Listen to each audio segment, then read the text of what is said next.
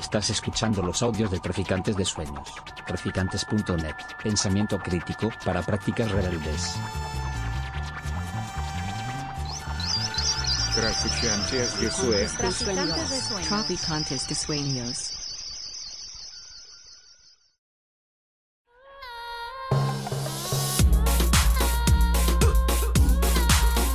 Nociones Comunes, Universidad Experimental de Madrid.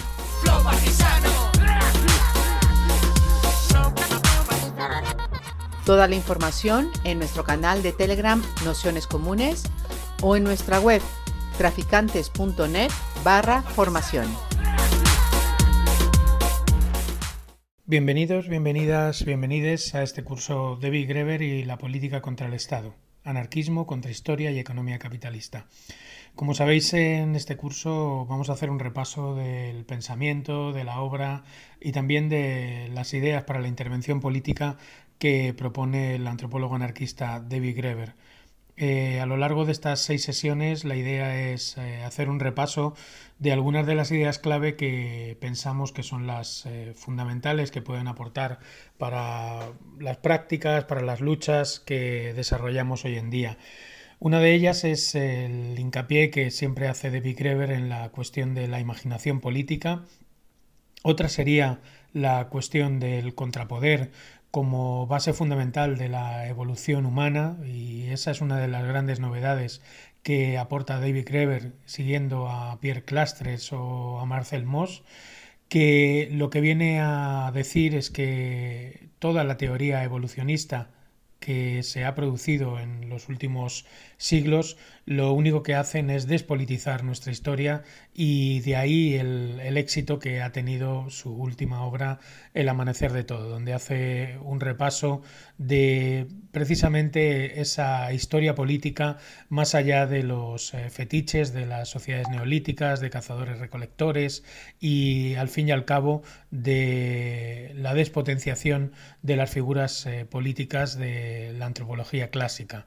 En ese sentido, su, su gran apuesta tiene que ver con, bueno, intentar trabajar distintos enfoques que, como habréis visto quienes habéis leído algunas de las obras que hemos ido mandando, fragmentos de antropología anarquista, En deuda o el propio amanecer de todos, eh, enfoques, como, como, digo, que intentan eh, superar esa idea evolucionista y poner el foco en algo que, que puede servir de base para una eh, teoría anarquista, que tiene que ver con que las sociedades sin Estado y en aquellos lugares donde de algún modo se ha producido una organización política que no pasa por la centralización del, poder, no es porque estuviesen menos evolucionadas, no es por una cuestión del pasado, sino que esas sociedades conocían perfectamente eh, las maldades eh, de las burocracias, de la centralización del poder, de la jerarquización entre las personas y ponían en marcha mecanismos de contrapoder que eh, ahuyentasen, que eliminasen esa, esa posibilidad. David Greber a partir de ahí hace una lectura anti-ilustrada es decir, que pone en el centro una ilustración europea y en concreto una ilustración también eh, americana que de algún modo bebe de esos eh, pensamientos indígenas, de esos pensamientos eh, también del pasado y de algún modo los pone en el centro como lugar para abrir los términos de democracia, abrir los términos de contrapoder y al fin y al cabo eh, devolver a la historia de la humanidad un nuevo sentido político donde no todo pasa por una evolución hacia estructuras eh, estatistas, centralizadas y, jerárquicas. Esperamos que este curso pueda valer como introducción, que pueda valer también como profundización de la obra de, de Greber y sobre todo como punto de apoyo para pensar, como decíamos al principio, políticas de, intervención más allá del Estado y sobre todo en un momento como en el que vivimos hoy, donde eh, los distintos gobiernos eh, progresistas han puesto encima de la mesa pues eh, miradas demasiado estadocéntricas y donde la producción de leyes parece el único horizonte posible para la organización social y también para las luchas.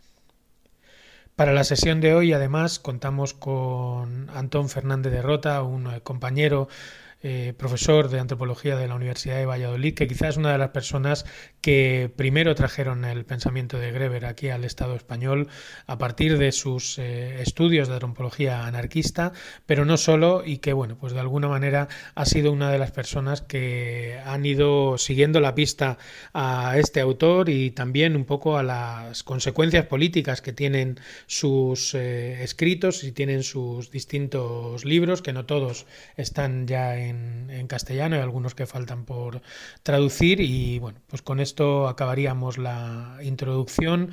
Agradeceros a todos, a todas, a todos que os hayáis apuntado al curso y especialmente a Antón que se haya ofrecido a, hacer esta primera sesión que pretende ser un, primer marco, un primer acercamiento a, a David Greber. Así que nada más, muchas gracias y comenzamos. Pues muchas gracias. antes que nada, eh, decir que es un honor estar aquí. Eh, llevo pues colaborando con traficantes de sueños de una manera u otra, pues ya no sé cuánto tiempo que, empezamos, ¿no? Pero igual, pues no sé, 20 años. Y pues eso, para mí es todo un honor estar aquí. Lamento mucho no poder hacerlo de manera presencial, cuestiones de salud me lo han impedido, pero bueno, pero intentaré hacerlo lo mejor que pueda. Bueno, eh, la obra de David Greber. La verdad es que Pablo me ha metido en un pequeño marrón, porque eh, lo que se me pide es que haga una introducción general de una obra que es, aunque murió joven, pues es una obra bastante extensa y sobre todo, sobre todo que toca muchos palos. Voy a intentar hacer una presentación muy general, intentar sistematizarlo y a su vez eh, centrarme en por lo menos tres eh, aspectos que creo que son importantes, aunque eso dependerá evidentemente de los, de los intereses de cada cual. Pero yo creo que son tres aspectos que son importantes en la obra de Big Y si me da tiempo al final, eso no estoy seguro de que vaya a ser así, eh, elaborar una crítica. Eh, creo que hay eh, un pasaje en el último libro publicado en español de David Greber, el, de, el que lo publica con, con David Wengrove, el arqueólogo, que es bastante, si queréis, significativo con respecto a las fortalezas y debilidades de la obra de, de Greber es cuando nos habla de eh, las sociedades eh, primitivas, se llaman las primitivas, bueno, sociedades de hace muchos, muchos miles de años, que entendíamos que eran cazadores recolectores, hasta hace no tanto tiempo, pero que pues, con cada vez más evidencias arqueológicas, pues ya sabemos que al menos algunas de ellas, quizás muchas de ellas, pues no eran simplemente cazadores recolectores eh, nómadas, como habíamos pensado, sino que alternaban entre modos de vida, ¿no? como lo hacen incluso pues, muchos de los pueblos cazadores recolectores que pudo registrar la etnografía, ¿no? pues entre momentos del año donde eh, el nomadeo era la práctica habitual y otros en los que se juntaban pues, distintas bandas en, zonas para grandes cacerías, era la cacería del mamut, o sea, más tarde la del búfalo, igual, y ahí elaboraban este, unas formas de vida completamente distintas, donde surgían pues, jerarquías temporales, bueno, se pasaba de un modo de, vida a otro modo de vida, se pasaba de lo que era pensado antes como un estadio evolutivo, otro estadio, y nos decía, esto, esto fue así durante buena parte de la humanidad, durante gran parte del tiempo, nuestra capacidad para, a lo largo del año, transformar radicalmente la sociedad. Y eso es de alguna manera lo que pervive en nosotros, pero de manera, de modo muy adulterado, con por ejemplo la típica distinción cada vez eh, más puesta en peligro entre tiempo de trabajo y tiempo de ocio, cuando dedicamos pues, el tiempo de trabajo habitualmente en las ciudades a estar eh, deslomándonos, pero después cambiamos y vamos hacia, hacia los bosques, hacia las playas, hacia los campos, hacia las aldeas, para disfrutar de los veranos. ¿no? Entonces, esa, forma de alterar, de alternar, mejor dicho, entre formas de vida radicalmente distintas de aquella gran historia, gran parte de la historia de la humanidad, perviviría de alguna manera pues, tremendamente eh, adulterada en nuestra actualidad. Y nos decía Greber, pero ese es, si acaso, nuestra mayor eh, flaqueza, el hecho eh, de que para nosotros ahora existe un sistema, o pensamos que existe un sistema, y pensamos que alternar entre sistemas de vida, políticos, económicos, etcétera, pues es algo poco menos que imposible o tremendamente difícil y para ello hace falta nada menos que una revolución. Bueno, esta, esta pequeña anécdota que, con la que comienzo digo que ejemplifica las fortalezas y las debilidades del análisis. Lo que está puesto en juego ahí es la, antropología como crítica cultural.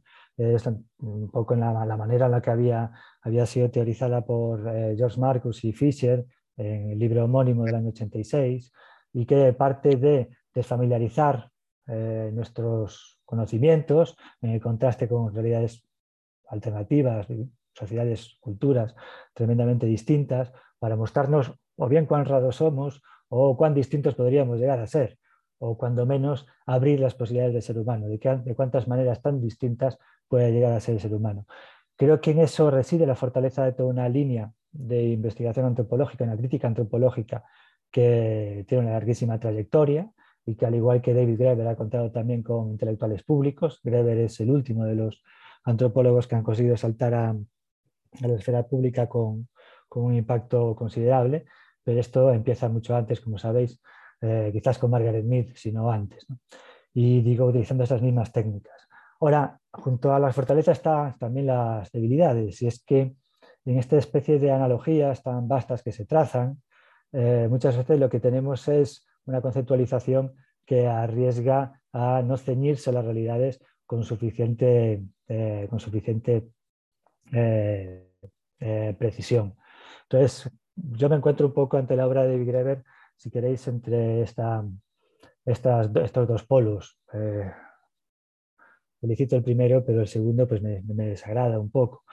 Y, casi todos los conceptos de los que voy a hablar, porque voy a referirme sobre todo a, la producción conceptual, aunque después lo encarne en algún tipo de, historia para comentar la obra de Greber, eh, yo creo que adolecen de esta, de esta excesiva holgura. Cuando hablamos de Greber, hablamos de un antropólogo sin duda polémico, además pretendía ser polémico y eh, iluminador en muchos sentidos. Era capaz de, de mostrar realidades cotidianas bajo un prisma radicalmente, eh, radicalmente modificado. Eh, pero a su vez hablamos, hablamos, de una persona que, si bien eh, nos está dando análisis muy rompedores, por otro lado es su antropología clásica, es antropología clásica pura y dura lo que estamos contemplando, ciertamente tomando nota de todo lo que ha ocurrido en los últimos 40 años o quizás 60 años, de los años 60 de los años 80, evidentemente introduciendo la perspectiva postcolonial, por ejemplo, eh, o también los marcos eh, multisituados, ¿no? para ir más allá de estudios de localidad. Pero más allá de eso, eh, lo que caracteriza la obra de Greber es su, afán de mantenerse dentro del canon clásico de la antropología, el afán de rehabilitar, al tiempo que revitalizar ese canon clásico que había sido puesto en duda, que entró en crisis y que finalmente fue tremendamente modificado desde la crisis de antropología de los años 60, 70 y 80. Bueno, es además, si queréis, una antropología que hay que marcar muy claramente dentro de unas coordenadas, una antropología humanista. Y no solo humanista, sino una, antropología ilustrada. Y sabemos que Greber va a hacer una crítica al humanismo occidental y que va a hacer una crítica a la ilustración occidental. Eso no quiere decir que deje de serlo, se trata de buscar una alternativa, eh, una, forma alternativa de ser humanista y una forma alternativa de ser ilustrado. Bueno, eh, quería empezar con esta, con esta, con esta pequeña eh, declaración de intenciones, porque espero que lo haya sido, con respecto a lo que va a ser ahora mi análisis. Y antes de entrar directamente en esos tres temas que mencioné que querría enfatizar, me gustaría presentar, dado que bueno, es la primera charla del curso, eh, un poco a Greber en persona. Y esto eh, no solo por, por, cuestiones meramente de introducir al ser humano, pues me parece quizá lo menos interesante para lo que tenemos por delante, sino porque él constantemente y una y otra vez eh, ligó su propia biografía a su bibliografía. Y entonces, en ese sentido, para comprender lo que hace y para comprenderlo desde su punto de vista también, creo que es interesante. Greber nace en los años 60, en los años 61, si no me equivoco, en Nueva York, eh, de una familia de trabajadores eh, militantes, activistas y a su vez con aficiones, digamos, con gustos artísticos y intereses intelectuales. Eh, su madre pues, trabajaba en el textil, su padre trabajaba en una imprenta, había sido brigadista internacional durante la Guerra Civil Española y además eran sindicalistas. Weber creció en Chelsea, lo que entonces era una especie de reducto eh, izquierdista y de hecho vivió en una, la, vivienda familiar eh, inicial pues era una, era de una cooperativa, una cooperativa eh, por, por, un sindicato. Estos, estos, orígenes obreros es algo que constantemente va a enfatizar eh, Greber para explicar tanto su estilo como sus objetivos, como ciertos problemas que van a ocurrir a lo largo de su carrera académica. Con respecto al estilo, eh, hay una crítica muy dura y muy fuerte del intelectualismo, intelectualismo entendido como uso de jerga extremadamente compleja para, tratar cuestiones que él considera que pueden ser explicadas con lenguaje eh, fácil, de, entender y esa, digamos, esa voluntad popular, un estilo popular va a caracterizar toda su obra de comienzo a fin. Con respecto al objetivo, el objetivo es una antropología militante de comienzo a fin, pues eh, la alusión pues, a sus entornos familiares pues, va a estar ahí constantemente.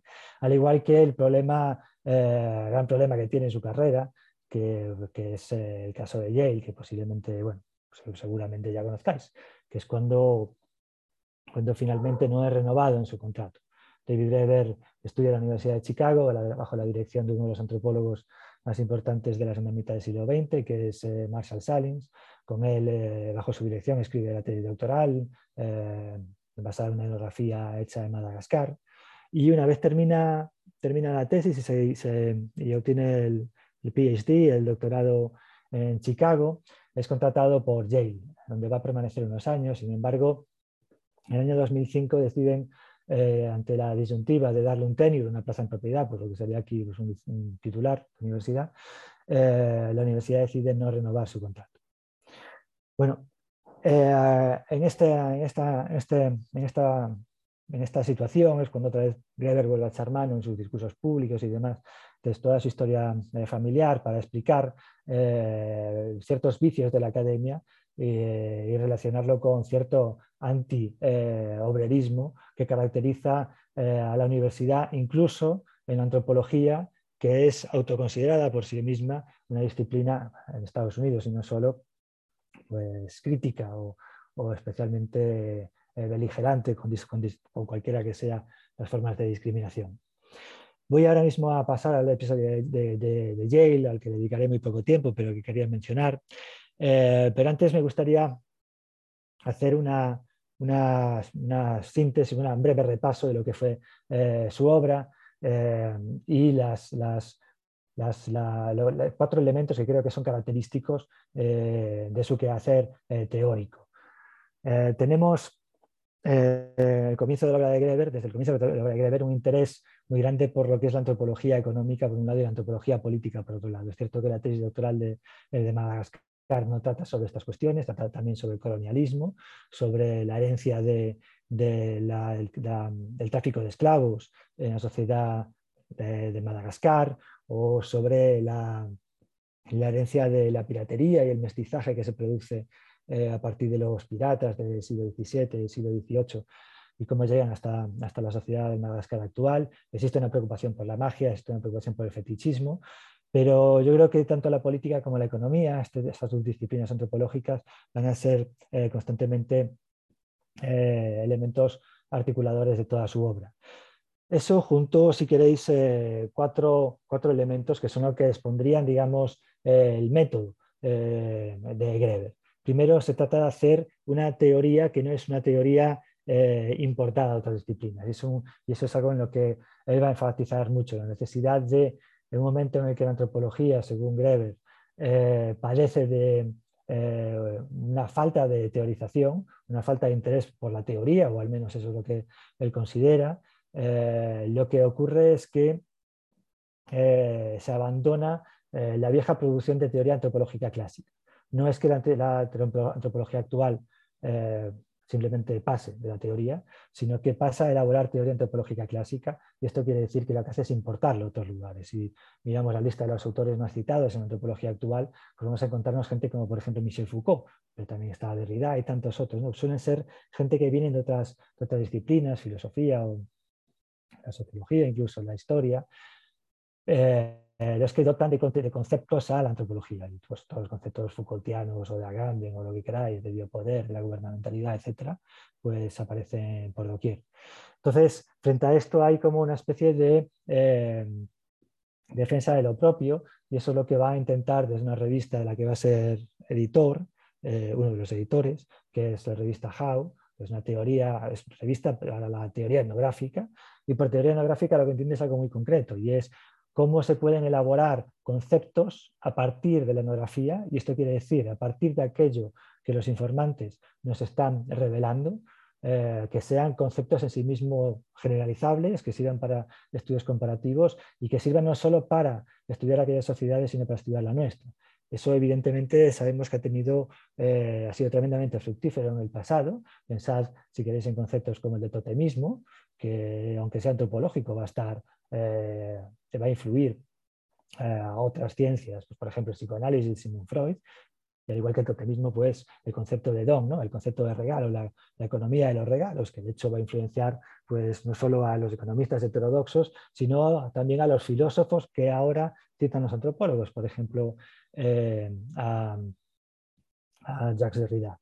Entonces, de lo que se trata es de hacer ese tipo de teoría, teoría a partir de, las conceptualizaciones etnográficas que los propios eh, objetos de estudio, los propios eh, eh, personas con las que interaccionamos, pues de por sí ya están, están eh, contribuyendo a conceptualizar. Entonces, teoría etnográfica sería la primera gran preocupación en este método de Greber. El segundo sería el intento de volver a poner eh, eh, o dignificar las grandes narrativas. Entonces, frente a las críticas de la imposibilidad de una gran narrativa, tenemos este intento de construir grandísimas narrativas. El libro en deuda, pues son los 5.000 primeros años de deuda. El, amanecer de todo, pues aún tiene un, abanico temporal más amplio, eh, pero cualquiera que sea el tema que analiza, siempre lo hace con una óptica extremadamente amplia. Por ejemplo, el de la democracia.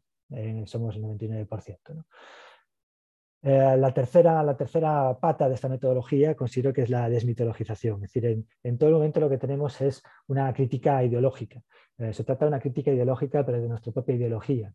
Y una crítica ideológica en el análisis de nuestros propios mitos. Y el fin de, esta antropología es desmitologizar.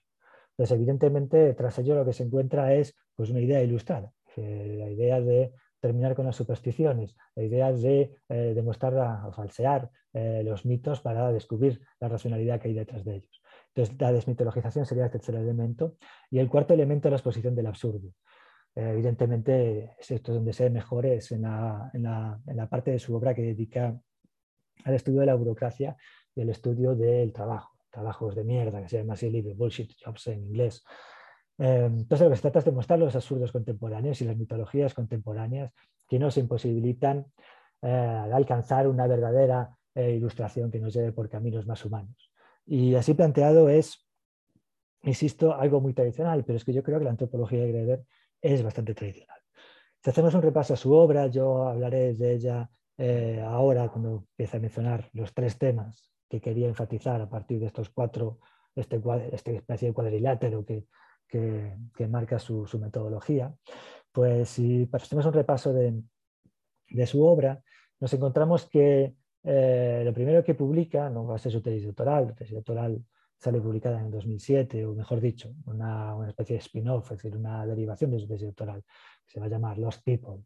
Eh, eso sale en el 2007, digo, pero empieza con una obra que, que es creo que muy importante. Pablo mencionó antes que quizás sus dos obras más, de más peso es En deuda y El amanecer de todo. Yo sumaría esta primera obra, es eh, eh, Towards an, Anthropology, an Anthropological Theory of Value, es eh, hacia una teoría antropológica del valor, que está traducido, creo que por Fondo de Cultura Económica, y es donde elabora su primer, su primer análisis económico serio. Y creo que es una obra muy interesante, eh, podremos hablar, si queréis, más en detenido de ella eh, en el turno de debate. Eh, pero es lo primero que publica, el primer libro que publica, publica por supuesto artículos, todos los académicos estamos obligados a perder el tiempo de esta manera, pero es el primer libro que publica y el segundo hay que esperar tres años y es un panfleto que sale en Chicago bajo la edición de Marshall Salins, que es Fragmentos de una antropología anarquista, en el 2004. Entonces la, la, expulsión, o mejor, la renovación de Yale tiene lugar justo después de la publicación de este panfleto y antes de que publique todas las obras que son conocidas de David Graeber. Eh, la expulsión de Yale o la, no renovación de Yale ocurre en el 2005 cuando acaba de publicar fragmentos de una antropología anarquista y cuando está trabajando en la publicación de otra obra que está, sí que no ha sido traducida perdón, al español, que es una monografía que se llama, esta que tenéis aquí, se llama Direct Action, acción directa. Es una, es una etnografía del movimiento eh, Alter Globalización. Entonces estaba trabajando en ese, en ese, libro en Yale y recopilando así otra obra que va a salir ese mismo año que se llama Possibilities, que es una colección de ensayos, de todos un poco con esta línea tremendamente militante, una antropología marcadamente militante. Eh, y eso va a ser lo que considere que va a ser la causa de su no renovación, el hecho de eh, tener un compromiso militante público a través de su participación en el militante global, a través de eh, a través de sus publicaciones, junto con lo que considera un sesgo clasista. Está evidentemente en Yale, pero va a considerar ese sesgo clasista como algo, como algo bastante habitual en las universidades eh, americanas. Eh, y de hecho tenéis ahí una TED Talk, si no me equivoco, es una TED Talk de, de Greber en el que menciona pues eso, ¿no? cómo él jamás llegó a ser aceptado, ¿no? Cómo, cómo, los antropólogos les cuesta tanto ser aceptados como parte de la tribu, bueno, pues como, a alguien que viene de clase trabajadora le cuesta tanto ser aceptado en el mundo académico de las altas universidades. Jamás eres un igual, de alguna manera siempre eres un outsider. Bueno, eh, esto va a provocar toda una serie de movimientos dentro del campo de antropología estadounidense, con múltiples protestas para que David Graeber sea incorporado, pero no va a ser el caso. Lo cual no es la primera vez que ocurre en antropología americana. Eh, hay otro caso bastante famoso, que es a mediados de los años 90, cuando en la Universidad de Stanford, otra universidad de élite, eh, Akil Gupta, que es uno de los principales antropólogos eh, postcoloniales, eh, es, es, propuesto para, un para una plaza de tenure, es decir, de licenciado, en dicha universidad. Y entonces empiezan a ocurrir cosas muy raras porque el decano participa para negarse a que sea nombrado como tal. Finalmente, incluso el rectorado de la universidad se posiciona, lo cual era francamente inusual en la Universidad de Yale, es privada, pero estas cosas no se hacían. Y es la rectora de la universidad la que finalmente depone el puesto de Akil Gupta. Ese es como uno de los grandes, grandes momentos de, tensión en la antropología extremadamente tensa de los años 90 estadounidense, que va a suscitar una protesta aún mayor que la que aconteció eh, en Yale con el caso de Greber, más que nada porque el provost de la, de la universidad, la rectora, era Condoleezza Rice, eh, que llegó a ser secretaria de Estado con George Bush, pero que antes de ser rectora de Rice, de, perdón, rectora de Rice, rectora de Stanford, eh, había sido parte del gobierno del Bush padre en los años 90 y en ambos casos pues era una de las grandes adalides de, de las guerras en Irak, de la primera y la segunda. Eh, a partir de, de su, su, no es un despido exactamente, sino una renovación en, en Yale, eh, Greber pasa dos años buscando trabajo en Estados Unidos, hay 20 universidades que lo rechazan y finalmente consigue cobijo en, eh, la London School of Economics y allí, eh, allí digamos, el timing, que había sido durante su vida pues, uno de sus grandes problemas, de repente se, vuelve a su favor. Digo, esto es algo que realmente él dice en las conferencias. ¿no? yo siempre he tenido muy mal timing. ¿no? Escribo, escribo sobre sobre teoría del valor, cuando ya a nadie le, interesa eh, la teoría económica, la antropología. Después escribo eh, fragmentos de antropología anarquista, justo cuando estoy antes de mi renovación en Yale. Bueno, eh, la suerte cambia, el timing es propicio y justo publica En deuda en mitad de la crisis económica. Esto es el año 2010.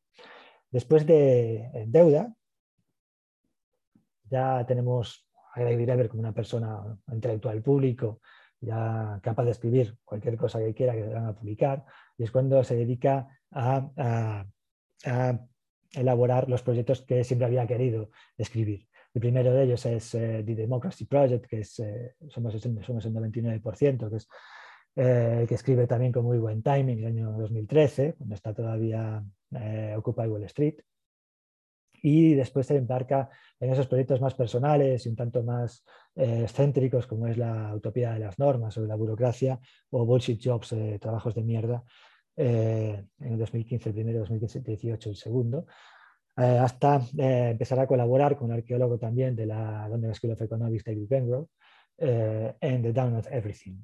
el ocaso, el, el, amanecer de todo, ¿no? En español. Eh, no es su última obra, en cualquier caso, su última obra, me imagino, no tengo, no tengo conocimiento, pero me imagino que saldrá publicada pues ya. Su última obra es eh, eh, Pirate Enlightenment, la ilustración pirata, o la libertaria real. Bueno, estos, estos libros, el conjunto de estos libros, ya digo, tratan temas muy diversos, pero hay tres que me parece que son fundamentales para comprender eh, la propuesta de Greve, o al menos tal y como la leo yo. Primero, lo que te van a tener que, en común muchos de ellos, o casi todos ellos, es que eh, van a intentar eh, provincializar la, ilustración y para ello van a intentar desmentir la historia. Se trata de operar siempre en el, método, en el, modo, el modo de la crítica, de la crítica ideológica, y en este caso con desenmascarar. Entonces, una crítica, si queréis, que puede que podemos eh, eh, engarzar en la línea de la filosofía de la sospecha y en este caso de una línea de sospecha eh, que, claramente atravesada por la crítica colonial. Entonces, esta, esta, idea de provincializar la ilustración, el término lo tomo evidentemente de Chakrabarti, ¿no? de provincializar Europa, es algo que vamos a encontrar tanto en El Amanecer de Todo como en el último libro sobre la ilustración pirata y también en artículos, en artículos anteriores. Se trata de eh, buscar las raíces de aquellos conceptos, sobre todo políticos, que entendemos como fundamentales eh, para las políticas emancipatorias y que, a su vez consideramos que son creaciones occidentales, precisamente como algo que no surge ahí o que como algo que necesariamente surge en el diálogo con otras culturas. El caso que encontramos en el amanecer de todo, bueno, menciona varios casos, pero el principal es el de eh, la Confederación Iroquesa, eh, y uno de esos líderes intelectual, eh, Wandot eh, eh Condian Rock, y, lo que intenta realizar con esa explicación de, los intercambios entre los padres fundadores de los Estados Unidos y la Fundación Iroquesa es ver cómo es en el debate con toda esta gente que surgen estas ideas. De hecho, ante el libro lo lleva mucho más atrás, ¿no? a los cronistas de las Indias, cuando nos explican la conquista de América y cuando nos habla eh, de, cómo, de cómo, por un lado, teníamos a Montezuma, sí, pero por otro lado, y contra de eh, lo que para muchos eh, autóctonos de la región era un tirano, había una liga, una liga de ciudades que los cronistas de Indias comparaban con las ciudades-estado renacentistas. Entonces, lo que, lo que nos intenta mostrar una y otra vez David Greber es que conceptos de república, de democracia, de libertad, eh, todos los conceptos fundamentales eh, de, la, teoría política democrática son conceptos que tienen una historia muy anterior a, su utilización europea y que de hecho beben y se inspiran en aquellas prácticas. Entonces, hay un símbolo para explicar estas, conexiones muy claro es el, escudo de los Estados Unidos, que tenemos pues, ese águila que por un lado en una de sus garras eh, aferra pues, eh, una, siete flechas, y las siete flechas es el símbolo de la, de la, Federación Iroquesa. Entonces, entonces, más allá de lo simbólico están los, también los, debates eh, reales, y nos dice Greber, conocimientos de federaciones o de confederaciones no tenía ninguno los, los estadounidenses eh, cercanos, lo único cercano es el que, con el que convivían, que eran los iroqueses, y pues mucho lo que aprenden, aprenden de ahí. Es sin duda una teoría eh, tremendamente polémica, hay que tener en cuenta por lo demás, y esto no es algo que desconozca Greber, que no hay ni un solo de los padres fundadores de Estados Unidos que estén a favor de la democracia. De hecho, todos y cada uno de los padres fundadores de Estados Unidos están en contra de la democracia.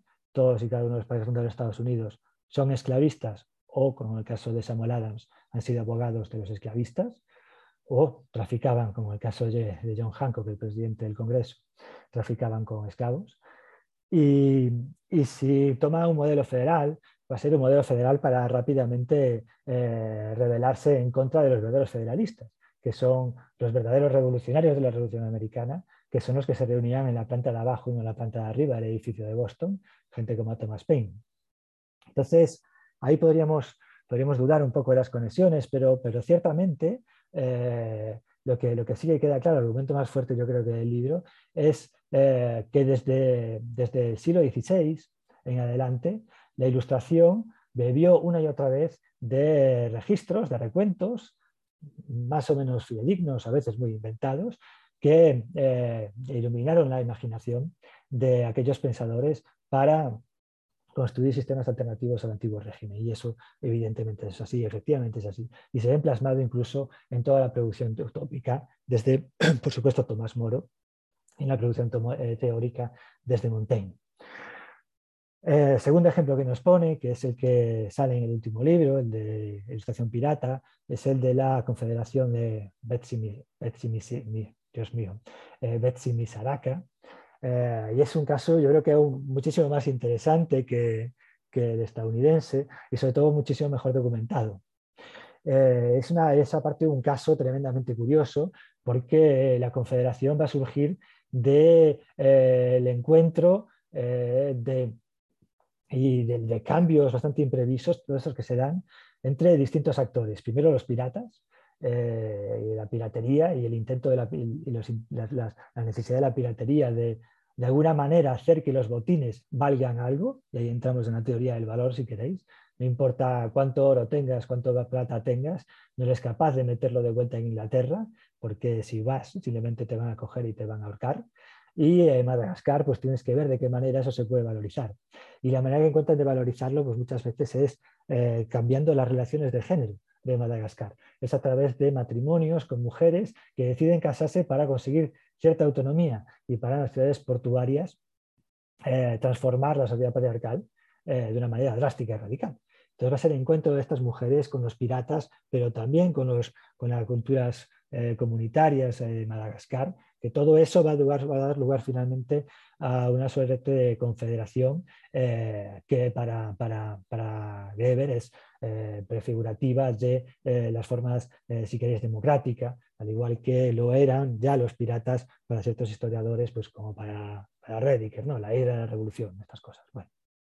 Entonces se trata de desmentir la historia, se trata de provincializar la ilustración, pero no para rechazar la ilustración. Se trata de buscar una ilustración alternativa, buscar una ilustración cuyos orígenes no son europeos y cuya naturaleza tampoco lo es. El segundo elemento importante, voy fatal de tiempo, por cierto, eh, si queréis yo más, ¿no? porque son y 49. Eh, ¿Me queda cuánto? 20 eh, minutos, con suerte. Sí, hasta, hasta y 5 perfectamente puedes estar. Venga.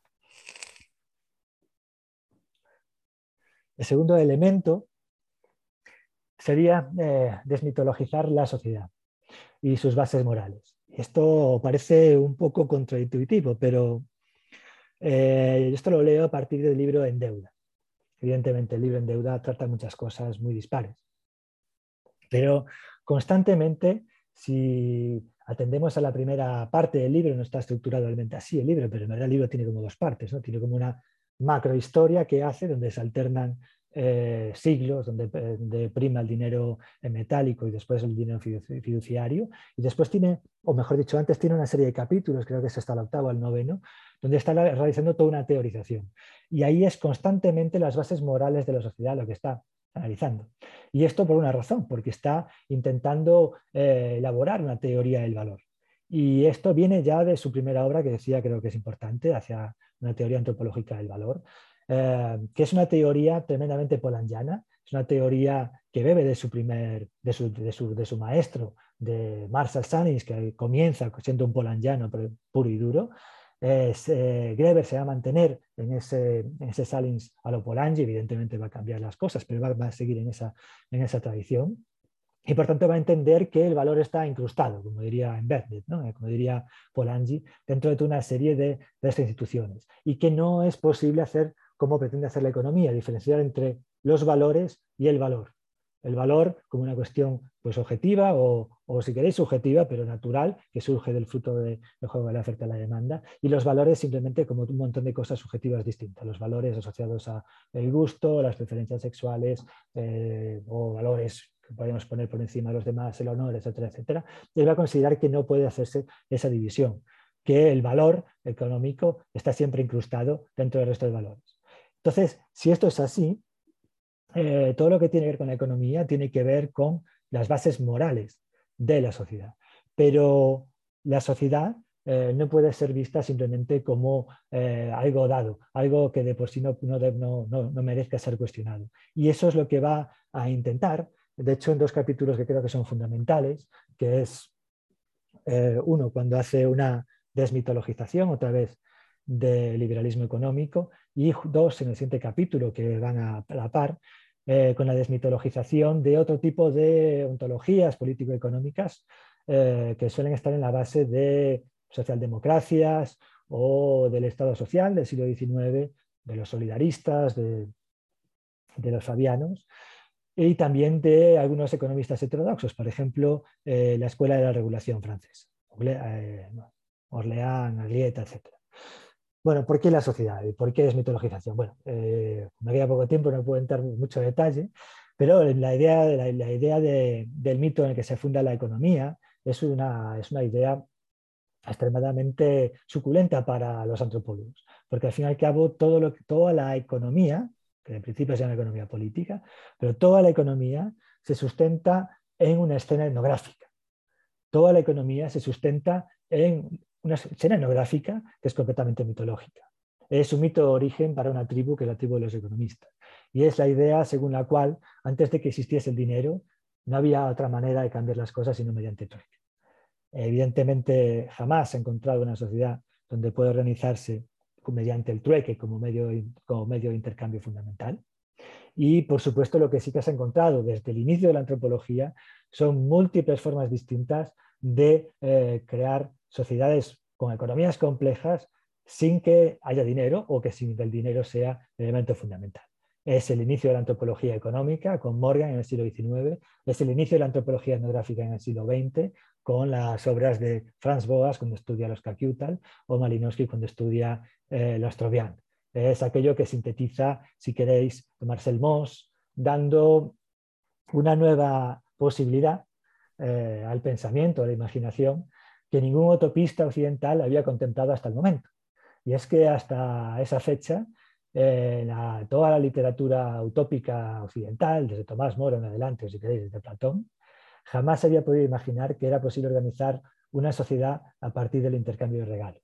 Y eso es lo que descubrimos con Boas, Malinowski, etc., Marcel Mauss. Bueno, entonces, eh, la ciencia económica se basa en un mito, mito completamente, pero que es un mito completamente necesario, porque lo que buscan es una naturaleza humana, y buscan describir una naturaleza humana que sea conforme a el homo económicos. Entonces, te van a decir, tenemos una propensión al trueque, tenemos una propensión a intercambiar e intentar sacar beneficio en ello. Y de ahí, bueno, pues la primera, la mercancía que todos aceptan como tal, eh, el trueque va a acabar convirtiéndose en dinero. Entonces, a partir de ahí se va a generar toda una mitología sobre eh, qué es el ser humano, cuáles son sus profesiones, pero también sobre qué es la sociedad. Y la idea, la idea, la idea liberal, la idea neoliberal es una idea socialista. Y socialista no me refiero a la corriente política, sino que eh, tienen una ideología socialista. Ellos creen que existe una sociedad a pies juntillas. Cuando Margaret Thatcher dice no existe la sociedad, en verdad lo que dice es, existe la sociedad. Eh, porque al fin y al cabo todas las ideas liberales parten de la premisa de que existe eh, un todo tan real y tan superior a los individuos como lo era para Emil Durkheim, sin el cual no, no es explicable el ser humano. Entonces nos van a decir que eh, la sociedad pues, es un conjunto de actores ciegos que no son capaces de una planificación total, es la idea de, de Adam Smith que recoge Mises y después Hayek, etcétera, etcétera, pero que es en la interacción, siguiendo esas especies de leyes físicas eh, de, la economía, que van a regular sus comportamientos. Y la idea de la mano invisible de Smith no es más que eso, no es más que, una, no es más que unas leyes por encima de los individuos, unas leyes sociales que lo que hacen es que nos movamos de aquí para allá, conducir nuestras conductas, que los obreros decidan cambiar de sector si en el otro sector paga mayores salarios, o que los, empresarios reconviertan la, producción si en aquel otro sector eh, hay más altos beneficios, y que van a armonizar nuestros deseos, y que van a, eh, hacer que avance, que le van a dotar una temporalidad a, la, sociedad. Entonces la sociedad es ese producto que surge de esa realidad económica, que es la sociedad, por tanto no no existe la sociedad de Margaret Thatcher, simplemente es ignorar su propia teoría. Con respecto a la deuda primordial, lo que nos encontramos otra vez es la misma idea de, de, un fundamento de lo social. Aquí es todo lo contrario, se nos va a decir que lo primero y antes que nada son las deudas de vida. Entonces nos recurren estos autores habitualmente a, a los Vedas, nos vienen a decir que la primera forma monetaria es el sacrificio, es el sacrificio con el que pagamos a aquellos que nos han dado la vida y solemos pagar con otras vidas. A nuestros dioses creadores pagamos sacrificando animales, por ejemplo. La vida se paga con, con vida. Y cómo eso se va a convertir finalmente en impuestos, que se lo pagamos no a Dios, sino al representante de Dios, que eso es el rey, o el faraón, o el, o el lugar en Mesopotamia, lo que sea. Y cómo eso es el origen del dinero. Y cómo el origen del dinero, por tanto, está en esta moneda viva, como diría Gieta, esta moneda sacrificial, que en verdad es deuda. Y con ello lo que se nos explica es el origen también de la sociedad, pero el origen de la sociedad que si en el primer caso le hacía inseparable del mercado y que hacía que el mercado fuese, el libre mercado, aquel principio que no podía separarse de la sociedad porque es la forma natural o la forma más eficiente para, para, el funcionamiento natural de una sociedad. En este caso lo que hace es atarla a la soberanía, atarla al Estado. Entonces tenemos dos mitologías, una encaminada a justificar el mercado, la preeminencia del mercado, otra la predominancia del Estado, ambos bajo la creencia de que existe esa realidad que es lo social.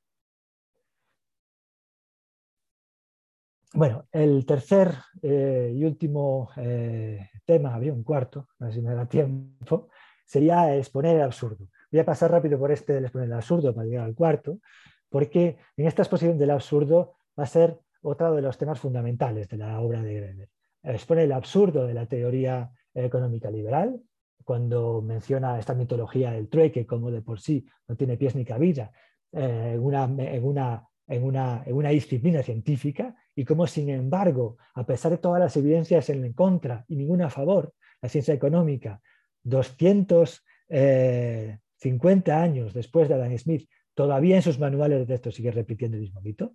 Entonces, mostrar esos absurdos los absurdos de la deuda primordial también van a ser objeto de crítica y los absurdos de la vida cotidiana en, otros aspectos económicos van a estar constantemente presentes ahí. Los absurdos de la burocracia, en su libro sobre la utopía de las normas, los absurdos del trabajo y todos estos absurdos de eh, trabajo en la sociedad capitalista, nos dice. En una sociedad comunista sería esperar que, como tienen política de pleno empleo, se creen trabajos que no sirvan para nada, porque al final al cabo el pleno empleo es lo que hay que conseguir. Pero en una economía capitalista, competitiva, eso no tendría cabida y, sin embargo, nuestro, nuestro mundo pues, pues es justamente un mundo en el que no paramos de crear trabajos que no sirven para nada, trabajos que son simplemente gente que mueve papeles para aquí para allá, o un cool broker, ¿no? pues un broker en el mercado financiero que para ser creído contrata a otro, porque si no lo atiende un cool broker, entonces es que no es importante, a lo mejor no tiene ni un solo cliente, pero lo contrata. entonces, contratos, trabajos inútiles, pues el telemarketing, que si el resto de compañías no tienen eh, departamentos de telemarketing, pues evidentemente tú tampoco lo querrías tener ni gastar dinero en, esas, en ese tipo de prácticas. Va a decir Greber que el 50% de los trabajos son trabajos absurdos, que no aportan nada o que no pasaría nada si se, si se, si se, si se aboliesen. Y sin embargo, los tenemos, y es uno de los absurdos del capitalismo, en teoría, todo ese tipo de trabajos absurdos que han crecido desde los años 70, porque han crecido los estratos de las de los ejecutivos, cada vez más y más personas ejecutivos, capas y capas jerárquicas de las empresas, y eso lo que hace es cargar de trabajos que no tienen mucho sentido, simplemente trabajos de hacer informes que nadie lee, de supervisar a supervisores, eh, que supervisan a supervisores, pues todo ese trabajo completamente eh, improductivo, en teoría tendría que ser suprimido y sin embargo eso es eh, parte fundamental de nuestro capitalismo. Entonces, si queréis, toda una antropología del absurdo también que recorre, que recorre ese trabajo eh, los trabajos de David Greber. Y por finalizar, eh, tendríamos un último elemento con el que podríamos hacer una, una síntesis de los otros tres. Una, podemos haber recopilado los últimos tres, que sería los que, eh, aquello que revuela alrededor de un concepto, que es el concepto de democracia y que por supuesto es un concepto fundamental en la, en la teoría política de David Greber es un concepto en el que vamos a encontrar primero, por un lado, la provincialización, esa, esa idea de provincializar Occidente, pero construyendo grandes narrativas, como decía.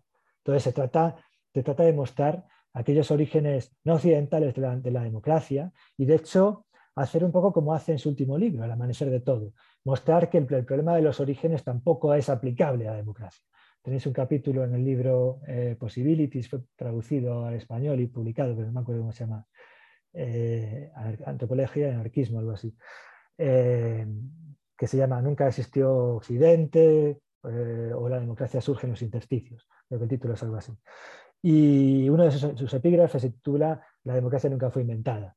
Entonces, lo que intenta hacer es extender el concepto, ver cómo eh, a lo largo de eh, múltiples casos podemos encontrar formas democráticas, no solo entre los piratas, no solo entre los iroqueses, no solo entre eh, la sociedad de Madagascar cuando se funde de la manera que antes he explicado, no solo en las tribus o los grupos que, estudian la, que estudian la antropología etnográficamente, sino que si vamos al recurso, recurso eh, arqueológico, encontraremos por ahí distintos restos posibles de democracia que se pierden en la noche de los tiempos y en ese sentido no fue inventada. No que no fuese inventada, sino que eh, no tenemos ninguna capacidad de datar su origen. Entonces es una gran narrativa la que se puede construir según origen y no siendo occidental. De ahí provincializar.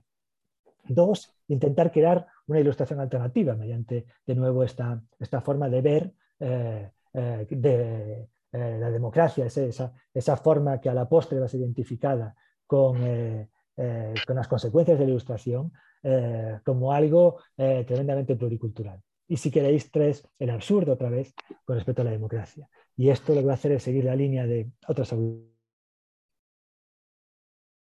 y autores, por ejemplo, Hannah Arendt o Bernard Manin o, Jacques Rancière, que todos ellos pues, constataron lo evidente, ¿no? y es que nuestro concepto de democracia eh, oficial, que solemos llamar democracia representativa, es un absurdo. De hecho, es un oxímoron. Y desde los inicios, si los padres fundadores de Estados Unidos estaban contrarios a la democracia, era por una razón. Y es porque consideraban que eh, había dos cosas que no podían ir juntas, la democracia y la representación. Una cosa la democracia, otra cosa la representación. Y esto no solo son los padres fundadores. Lo que instauran en Estados Unidos es un poco lo que había ideado Rousseau. Y Rousseau no era un demócrata, en absoluto. Él consideraba que la democracia era un sistema, el mejor sistema posible, pero solo para un pueblo de dioses. Y dado que no somos dioses sino humanos, que la democracia no vale para nada. Para Kant, eh, de hecho, la democracia era el peor de los sistemas posibles. Y Rousseau de lo que era partidario era de aquello que instituyen los, padres fundadores de Estados Unidos, pero que deciden no nombrarlo como lo había llamado Rousseau, porque evidentemente esos términos en ese momento no podían ser empleados. Rousseau está a favor de una aristocracia electiva. Solo que en Estados Unidos tú no podías decir cómo está una aristocracia cuando te estás independizando precisamente de otra. ¿no? Entonces, aristocracia electiva quiere decir el gobierno de los mejores elegidos por la voluntad popular. Y eso, la elección de los mejores, eso es justo lo contrario de la democracia, que durante mucho tiempo estuvo asociado a otro tipo de fenómenos y que en Grecia misma estaba asociada de esta manera. El sorteo era democrático, lo democrático la elección era lo aristocrático, lo cual era óbice para que el estratego, el cargo principal de la polis helena, el de Pericles, pues fuese elegido, no sorteado. Entonces, eso es absurdo. Bueno, yo creo que eh, con respecto a, a, la obra de Greber podríamos hablar muchísimo más. A mí me gustaría comentar muchísimas cosas, muchísimas críticas.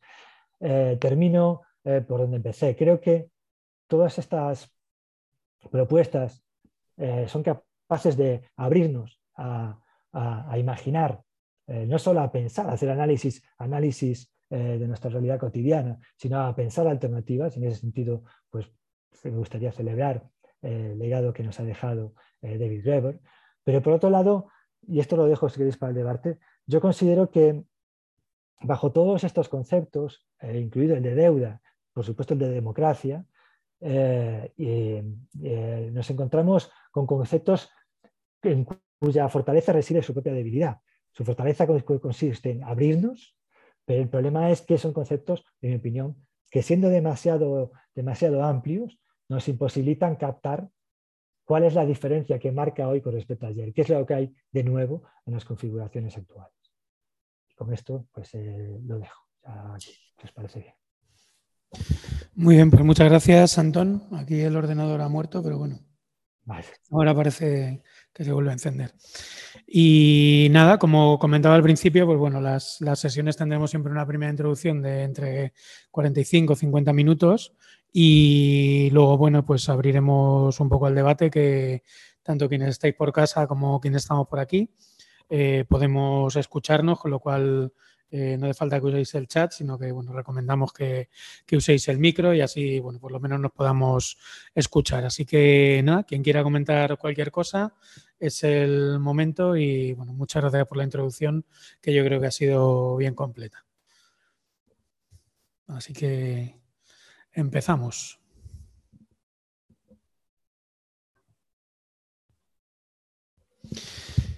Eh, comentan por, el chat, si queréis lo, leo. Quería preguntar sobre esta crítica que se le hace a la teoría de los trabajos de mierda en el paper de Magdalena Sofía eh, de 2021. Bueno, es un texto que, referencian, que no sé si conoces, eh, Antón. Si quieres, vete abriéndolo y como hay aquí una, una, pregunta, vamos empezando con la pregunta por aquí, que, y, lo puedes ir abriendo. pues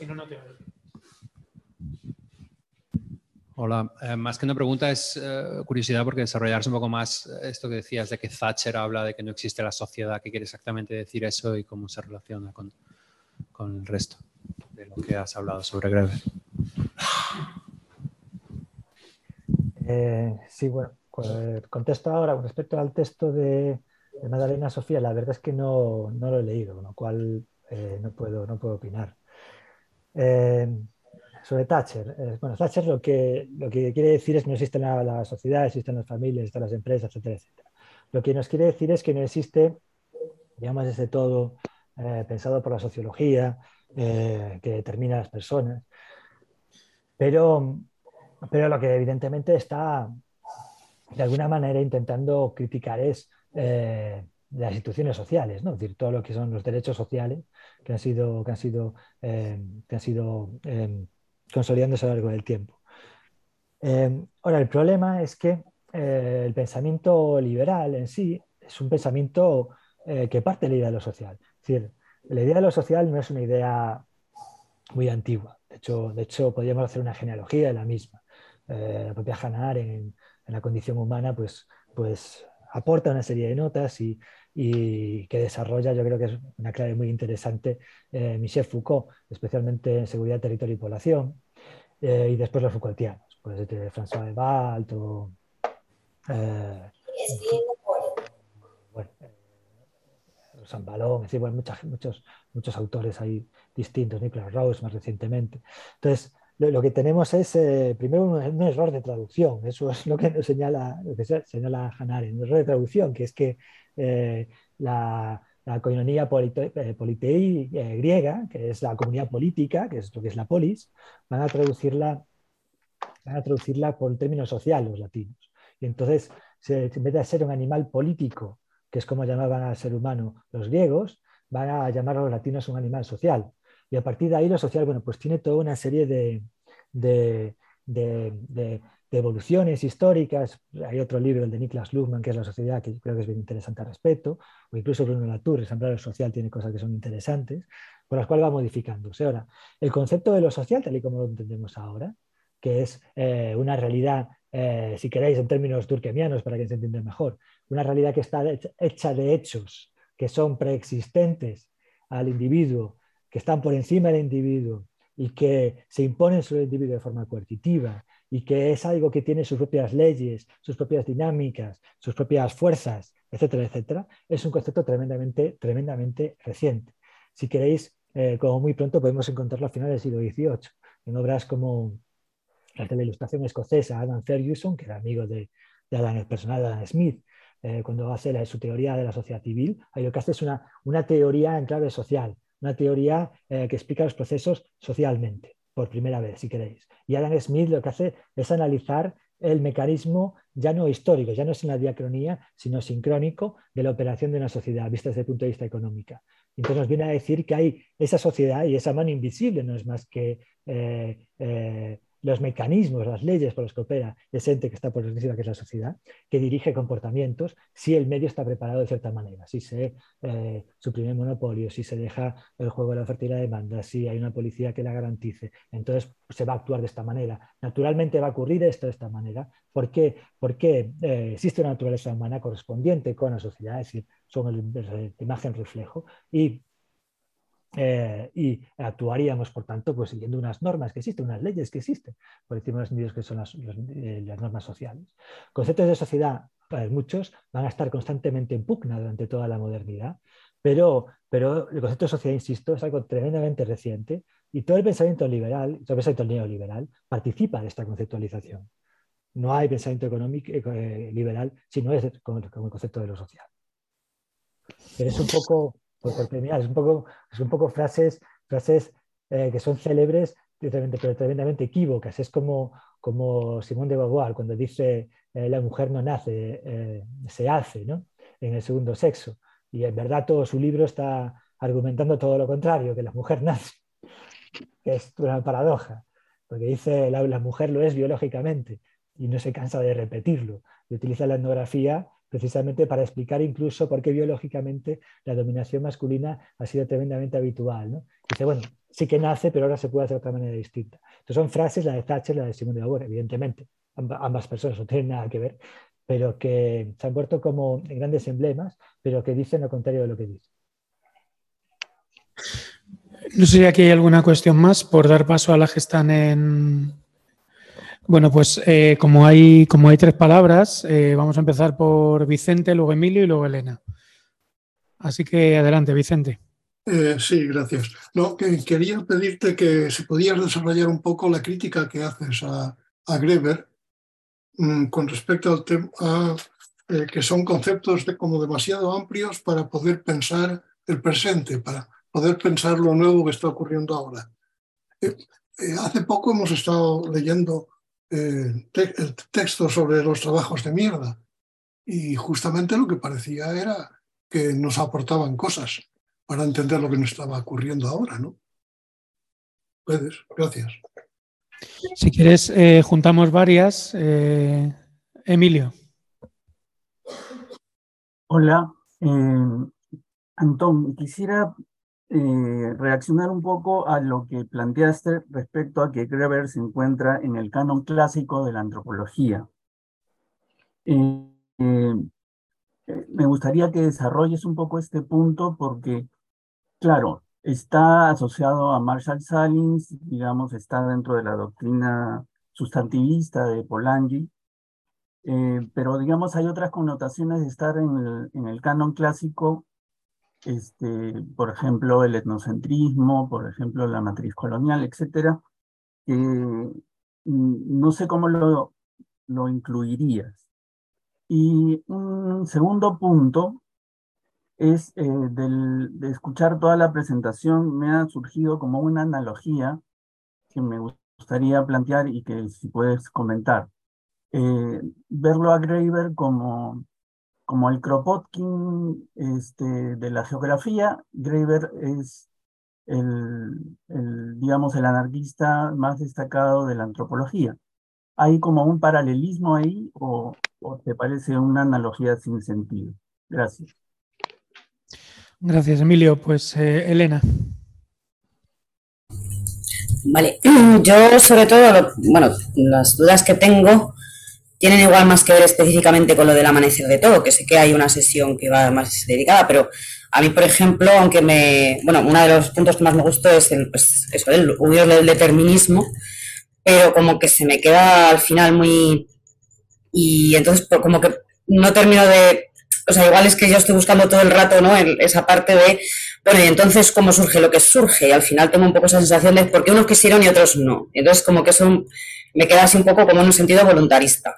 Luego, ¿no? lo de la esquizogénesis, por ejemplo, no sé si es porque no, a mí me gusta la antropología como, por así decirlo, de forma ociosa, ¿no? Mi formación es, eh, más en ciencias naturales, entonces, no sé, a mí como que no termino de entender el punto de la esquizogénesis y sobre todo que me lleva al, bueno, y entonces, ¿quiénes deciden? O sea, si la esquizogénesis es unos reaccionan a la cultura de al lado, pero cuál es la primigenia y qué decide lo que decide, porque lo decide, ¿no? O sea, como que al final yo me encuentro como, como si no terminara, o sea, que me parece, una de las cosas que me encanta es, eh, pues eso, ¿no? El, el eh, cómo se consigue disociar cosas como la tecnología o las, yo qué sé, las urbes, ¿no?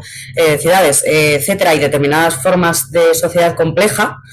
De hecho, esto creo que más que como que más que em, como rebatir a Marx, en cierto sentido, sobre todo más rebatir a los luditas, ¿no? O sea, como que en ese sentido, pues es una cosa que me ha hecho.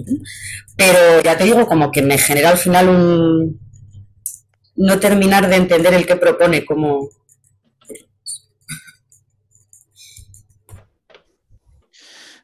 Pues adelante, Antonio. Vale, bueno, pues voy, voy por orden entonces la crítica de los conceptos. Claro, sí, yo estoy completamente de acuerdo, tanto en Trabajos de Mierda, en todos sus libros. Yo creo que todos tienen contribuciones tremendamente importantes y, muy valiosas. Eh, por eso dije que estoy un poco entre esa polaridad, porque por otro lado sí que veo conceptos muy demasiado amplios.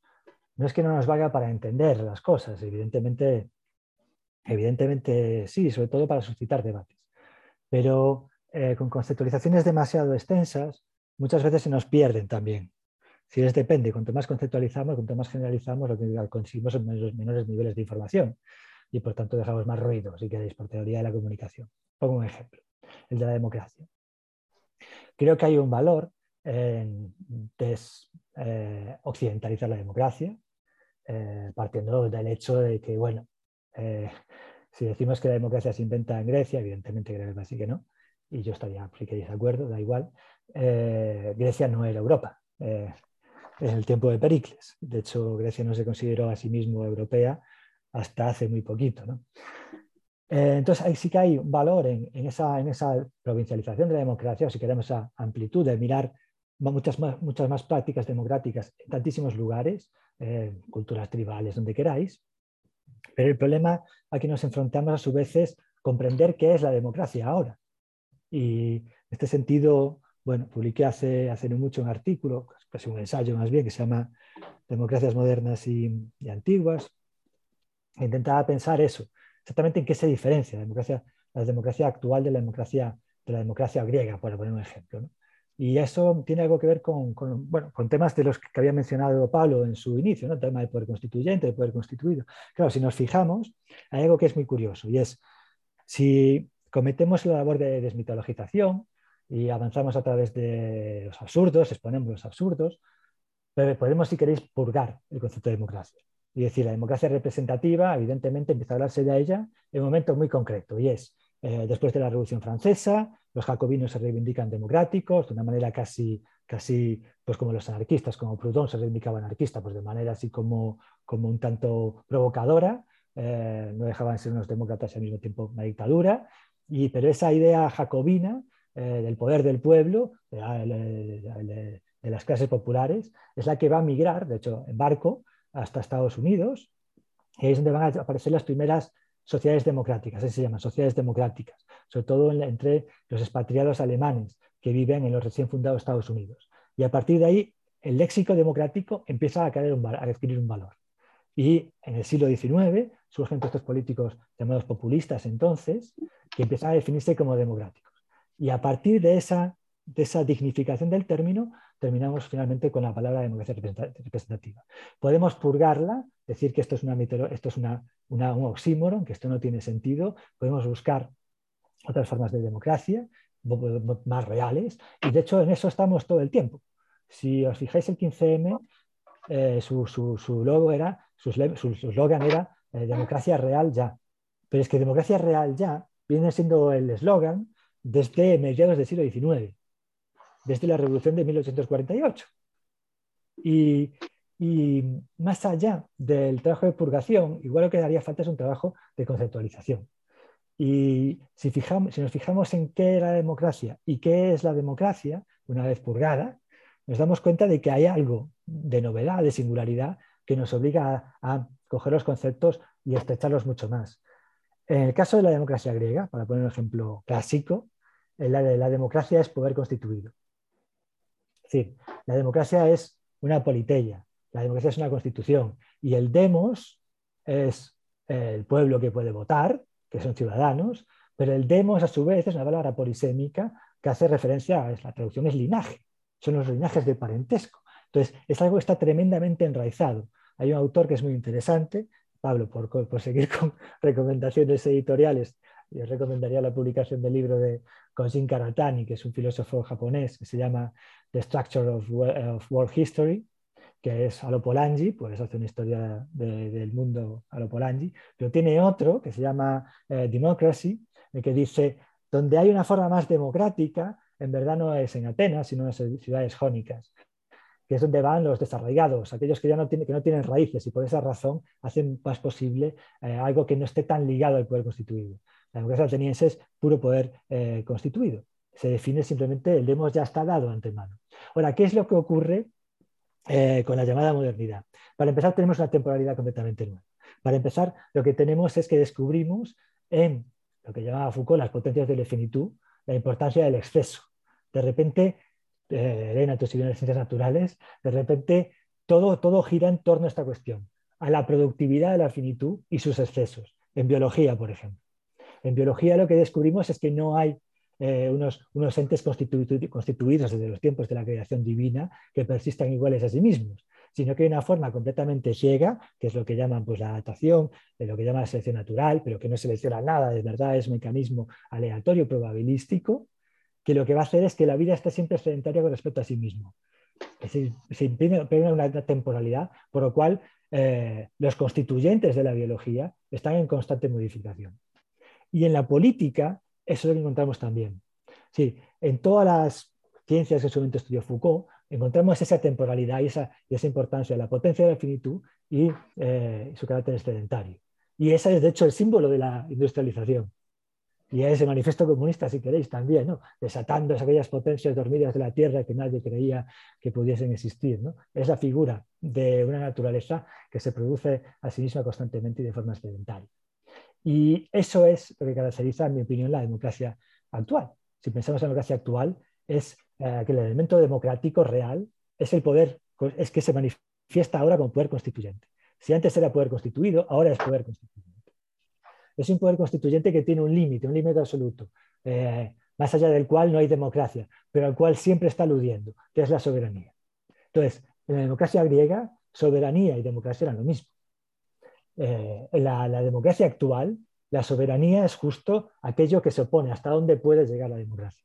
Pero la democracia es producción excelente de vida, de formas de vida, estamos constantemente transformando. Entonces, para que eh, un transexual, una transexual pueda ser ciudadana democrática, tiene que reinventar lo que significa la transexualidad. Sacarla de lo que ha sido conceptualizada en el siglo XIX según las leyes médicas, por poner un caso que está en debate, ¿no? y, y transformar esa subjetividad o para acceder a derechos como el voto, que decíamos que no son, no son, democráticos, pero es un derecho que puede ser estratégicamente reivindicado en un momento. Para eso tienes que transformar también, que es una mujer, que es un hombre pobre, que antes tampoco podían votar. Es constantemente estar transformando el de Yemos, igual que se transforman las especies a lo largo de la evolución. Entonces, ese sería el elemento fundamental eh, característico de la democracia. Entonces, si empezamos a hilar los conceptos de manera mucho más rigurosa, se nos abren también otras posibilidades de análisis pero también de intervención social. Entonces, mi problema con Greber es, sin restarle ningún mérito a, estas aperturas que hacen de desprovincializar el concepto de democracia, que el problema es que eh, nos aporta un concepto tan general que no nos cabe pensar, pues, por ejemplo, lo que estoy comentando ahora. Pues exactamente qué hay de novedoso en la democracia contemporánea. Entonces, esa sería mi, respuesta. Con respecto al canon, va un poco, va un poco en la misma línea. Eh, yo creo que tiene razón eh, no me acuerdo quién lo, comentó ahora, eh, perdón, eh, pero creo que tiene razón. Evidentemente hay elementos del canon antropológico clásico que en Greber no están presentes de ninguna manera. Es decir, canon antropológico clásico seguía el esquema de mi isla, mi pueblo, mi pueblo, mi cultura. Es decir, tú ibas a una localidad y la separabas del resto. Los Argonautas del Pacífico de Malinowski es una obra brillantísima, solo que para mostrar una cultura primitiva, porque ese era objetivo, pues lo que tiene que hacer es purgar todo lo que hay alrededor. Entonces, eh, buena parte de los informantes no eran seres primitivos de la, que habían quedado como fósiles vivos en aquellas islas, sino que eran gente que estaban en las prisiones coloniales y dentro de las prisiones los, los, entrevistaban. Y todo eso no aparece en la monografía, porque claro, per, pues, pervierte la imagen de, cultural o no entra, no entra en escena la Primera Guerra Mundial, que es la razón por la que Malinowski llega al Astrovián. Y la Primera Guerra Mundial enfrentaba a ingleses y alemanes. Y ingleses y alemanes se repartían Papua, Papua Guinea, que era la isla de referencia y la isla que estaba enfrente del Astrovián. Que la Primera Guerra Mundial estaba ahí en el Astrovián también, pero no aparece en la monografía. Eh, todo esto fue criticado. Eso tampoco es, en mi, punto de vista, una impugnación de lo que ha sido la antropología clásica, porque el objetivo de Malinowski ahí era uno concreto y para él, para ese objetivo, pues fue muy bien. Es decir, toda la crítica que hace a la economía a partir del Astrovián es una crítica tremendamente poderosa. Ahora, evidentemente el canon eh, postclásico lo que hace es introducir todos esos elementos que han quedado fuera y Graeber también lo, también lo, también lo, va a tener en cuenta, lo va a hacer. Sin embargo, si nos fijamos, es, una antropología que constantemente está eh, rechazando todo lo que han sido las eh, teorizaciones antropológicas de las últimas décadas. Todo lo que es el giro ontológico pasa desapercibido, todo lo que es en la etnografía multiespecies pasa desapercibido, todo lo que son las teorías que han ido surgiendo a lo largo de todo este tiempo eh, son como rechazadas, o todo lo que son las, las desarrollos eh, antropológicos de autores de referencia, Foucault, etcétera, o Deleuze o quien fuese, pues también es algo que, que son posmodernos y con este término que, despectivo, pues simplemente eh, les sirve para obviarlo. Eh, me quedaba algo más ¿no? con respecto a, los orígenes, eh, rápidamente. Em, mm, claro, yo creo que, en ese libro lo, fundamental de...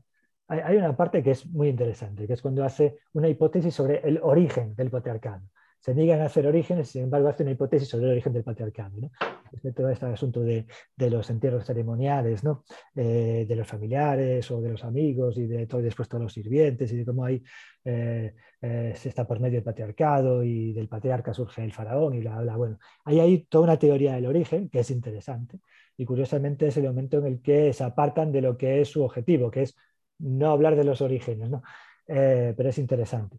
Ahora, para mí lo fundamental del libro está la parte de eh, crítica de la ilustración, mostrar una ilustración pues, no occidental, parece que es una parte que queda un poco endeble, pero lo fundamental del libro es la crítica del evolucionismo. Eh, ahora, también es cierto que no se trata de un libro novedoso en ese aspecto, se trata de un libro de síntesis. Es decir, el evolucionismo cultural eh, en antropología tuvo su momento de gloria, el neoevolucionismo, mejor dicho, hasta los años 70 a partir de ahí completamente fue, cayó, cayó en picado. En la arqueología es cierto que se mantuvo más tiempo, sin embargo, desde los años 60 eh, no han parado de acumularse más y más y más evidencias de, que desmentían las fases evolucionistas. Desde Cataluyuk o desde el descubrimiento de cazadores eh, nómadas sedentarios hasta Gobekli Tepe, si queréis, eh, para aceptar descubrimientos recientes. Entonces, es un libro de síntesis más que un libro de aportar nuevas, nuevas críticas al evolucionismo. ¿Hay, hay alguna cuestión más? Eh, voy a leer en el, chat que pone, ¿conoce algún pensador, eh, pensadora actuales que naveguen en paralelo al pensamiento de Greber en el caso de que exista un corpus intelectual que trascienda a su persona? Y voy a ir pasando por aquí el micro, que también había alguna, alguna cuestión.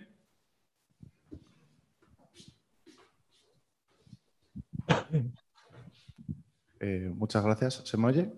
Sí. Vale. perdón.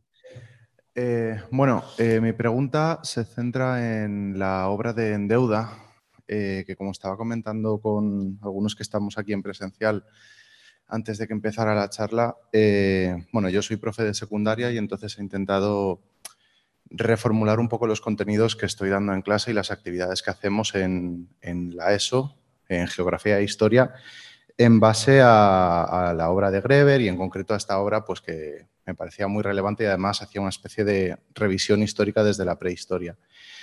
Entonces, eh, analizando un poco el trabajo de Greber para implementarlo en clase, lo que acabó saliéndome con el refrito del refrito de lo que yo fui formándome es que hay como una transición eh, como que la tecnología puede permitir una transición hacia formas más basadas en un intercambio frío, informal y a veces incluso cruel.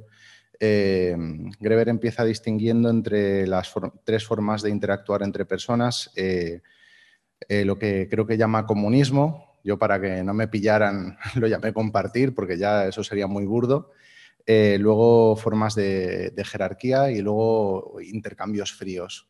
Y lo que me parecía a mí es que con la fundación del Estado, con la creación de las monedas eh, en metal y luego con la aparición del capitalismo, con esta división entre los accionistas y, por así decirlo, la mano ejecutora, los managers, ahí es cuando habla de Hernán Cortés, se, abre un horizonte a, a, formas de intercambio cada vez más frías, más duras. Entonces yo pensaba que esa era un poco la historia que podía resumir a los alumnos y entonces cuando llegó el amanecer de todo, que todavía no me lo he leído, se lo ha leído mi compañera, eh, me parece que Greber precisamente ataca esa idea rusoniana, que no sé si es la que tengo yo, esa caída desde el paraíso. A lo mejor, eh, bueno, entonces mis preguntas es si esa narrativa está en alguna forma presente en el libro de Endeuda, quizá no es una narrativa directamente de Rousseau, sino la idea de que con más tecnología se permite esa frialdad, esa crueldad, no tanto que pase siempre o que tenga que suceder siempre. Y luego, si esa narrativa no está ahí en el libro de Endeuda, mi pregunta es, ¿deberíamos de educar a las nuevas generaciones con algún tipo de gran narrativa para que luego ellos puedan deconstruirla? Porque tengo la sensación de que si no se, si no se comienza con una historia, eh, es mucho más difícil transmitir estos conceptos, porque ya habrán otras grandes historias que verán en otros medios y que les resultarán más convincentes. Entonces esas serán mis dos preguntas. ¿Tenéis por aquí alguna más? Si no, paso la palabra a Alejandro, que también la había pedido, así que adelante. Em, yo quería mm, preguntar si, si podía eh, pulir una cosita más sobre el concepto de democracia, no por darle demasiadas vueltas al, tema este. Pero además también, como había comentado antes en nuestra pregunta, una chica que decía que como que no quedaba claro, no me acuerdo el nombre, perdón, como que no quedaba claro eh, cuál era la, propuesta de David Graeber. Y como, y como hablaba eh, tú también de una, de una, de una democracia demasiado general.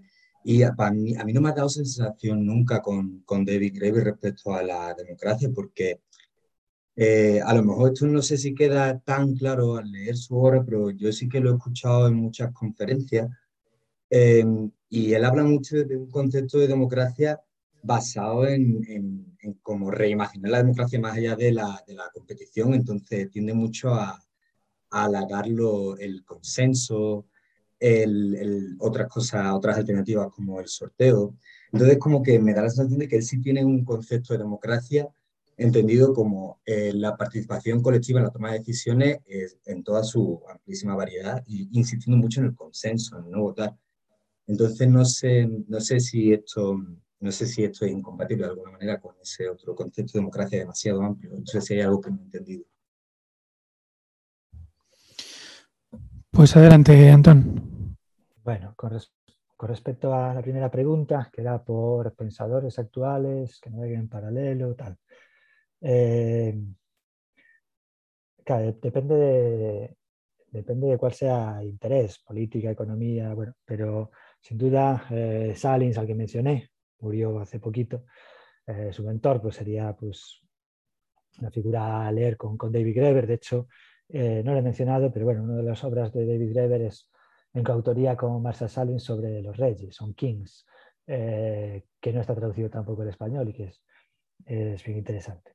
Eh, aparte de Marshall Salins, y que siga vivo, pero es muy mayor, en antropología económica, digamos que cercano al planteamiento de Graeber estaría em, Dios, Keith, Keith Hart, hablando de la, economía humana, que es un concepto que también utiliza David Graeber. Entonces, Keith Hart es una de las referencias en la antropología económica actual. Y ya si vamos a cosas específicas, a, pues no sé, pues con respecto al mundo del trabajo, pues por ejemplo está Peter Fleming, que, al final no sé si se tradujo o no, Alcal estaba pensando en traducirlo. Eh, Peter Fleming hace también una crítica del trabajo, eh, distinta a la de David Greber, pero bueno, que, que, hay muchas resonancias. Y con respecto a la burocracia, había mencionado a Kiel Gupta, ¿no? que había sido con, ese, esa polémica que hubo en Stanford con respecto a Condoleezza Rice, que era rectora y tal. Bueno, pues Akil Gupta en antropología de la burocracia pues también tiene otro libro uh, interesante, no, no, de la burocracia en Occidente, en este caso ya en, en, la India. Bueno, entonces sería las la referencias que se me ocurren ahora a bote pronto. ¿no? Eh, con respecto a la crueldad, claro, la crueldad. Eh, mencionabas eh, ese capítulo precisamente que es sobre las bases morales de la relación, breve tratado sobre las bases morales de las relaciones económicas, que es como se llama ese capítulo en el libro de Endeuda. Y que ese es el capítulo polangiano, ese es el gran capítulo polangiano. Él recoge las, las categorías de Polanyi y las, las modifica, las, las, transforma un poco. Eh, bueno, eh, con respecto a, por cierto, a mí me pasa lo mismo. Yo cuando explico eso en clase, eh, les digo comunismo, digo, según dice Greber es comunismo, pero es una provocación, llamo modo, modo de relación comunal, por ejemplo. hay que, hay que, pero bueno, para el caso. Eh, la pregunta que me hacías bien era por el tema de la impersonalidad de la deuda. Mencionaba la separación de los accionistas de los propietarios del capital. Eso, ese, ese, es un temazo. Ese, ese es un temazo para, para, toda la crítica y para todo el replanteamiento de la, de la izquierda política. Eh, lleva siéndolo desde un señor que se llama Karl Marx, eh, que consideraba que esa era una contradicción fundamental que iba a llevar a la superación del capitalismo luego de la, llegada del el comunismo del capital. Y es que cuando, cuando, cuando la propiedad se separa de los medios de producción y cuando todo es poseído comunalmente, bueno, en conjunto, colectivamente por los accionistas, pues se llega a esa fase, el comunismo del capital, y después no hace falta nada más que socializarlo para tener ya el comunismo eh, sin clases. Entonces, desde ahí en adelante, y en toda la teoría del management, desde los años 30, ese fue el gran problema cómo justificar el capitalismo una vez que ha sido desprendido de, la propiedad. Y es incluso lo que lleva a ciertos autores, Schumpeter y Hayek, en mitad de la Segunda Guerra Mundial, a vaticinar el inminente final del capitalismo. Estaba a punto de terminar. Escribieron el año 42 y 44 respectivamente, entre otras razones por esta. Bueno, esa, eh, digo, es un tema tremendamente importante, tremendamente eh, importante para el pensamiento económico. Eh, no, creo que no desarrolla, este, este, no me suena de haber leído nada al respecto, bueno, igual lo menciona, pero no hay un gran desarrollo creo que en deuda. Eh, lo que sí que hay es con respecto a la crueldad, con respecto, con respecto a la crueldad, desde comienzo a fin, es, de hecho es el inicio de la obra, cuando nos dice, estoy hablando con una activista, creo que es una abogada, pero que está comprometida con las causas humanitarias, la ONG y demás, tremendamente sensible a los problemas de la gente, y entonces le explico el caso de Madagascar y cómo después de unas serie de catástrofes naturales, son varias, pues ya no pueden pagar la deuda, pero es que esa deuda ya la habían pagado varias veces, y lo que no pueden pagar son los intereses acumulados y cómo eh, se están haciendo una campaña para suprimir las deudas y le contesta, pues que las deudas hay que pagarlas. Entonces dice que, el problema es cuando se vuelve la base de nuestra moralidad, pero toda la historia de deuda que, nos cuenta Greber es la, la, historia de una, de, una, eh, de una crueldad, de una continua crueldad y, hay un elemento en el que, eh, si queréis, eh, eh, no es que corrija Marx, de hecho casi se apoya en él. Marx consideraba que la revolución industrial establece un nuevo, nuevo, una nueva, protagonismo nuevo en la lucha de clases, que es la lucha de clases alrededor del salario. pero con anterioridad, y eso es lo que sostiene Greber, lo fundamental había sido la lucha en torno al reparto de las tierras y la abolición de las deudas. Eso desde Mesopotamia. Eso desde Mesopotamia y, por supuesto, en Egipto, si sabemos algo de, jeroglifos, es porque están recogidas esas cancelaciones de deudas en la, en la, en la piedra roseta. ¿no? Entonces, ese digamos que sería el gran elemento. Y es un gran elemento que nos explica múltiples crueldades y podemos hacer una historia de la crueldad ligada a la deuda, como en su momento había intentado hacer Nietzsche en la genealogía de la moral, eh, que podría ser tremendamente interesante. Pues si queréis, una historia de las religiones.